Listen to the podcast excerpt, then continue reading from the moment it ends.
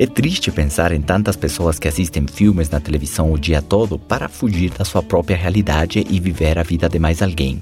Conhecer lugares paradisíacos, mas somente nos programas de televisão, porque isso nunca esteve nos seus planos. Essas pessoas não acreditam que merecem essa vida ou que poderiam conquistá-la.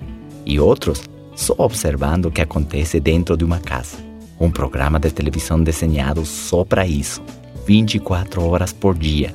Será que existem pessoas que sua vida é tão sem graça como para ficar pendente 24 horas por dia da vida dos outros?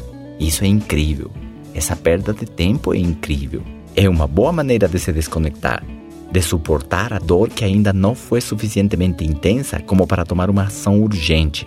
As pessoas de sucesso criam suas próprias circunstâncias. O resto da população somente se encontra com circunstâncias. Pensam que são a causa dos seus resultados e se tornam vítimas desses acontecimentos e de si mesmos, de sua mentalidade equivocada.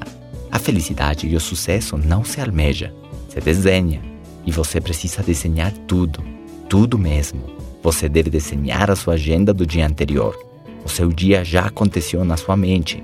Seu entorno você deve desenhar. Sua figura, seu peso, suas viagens, onde você vai comer, fazer as reservas do restaurante com antecedência, desenhar a criação dos seus filhos, como você quer que sejam. Você não pode deixar essas coisas ao espontâneo. Você deve desenhar o seu matrimônio, cultivá-lo a cada dia.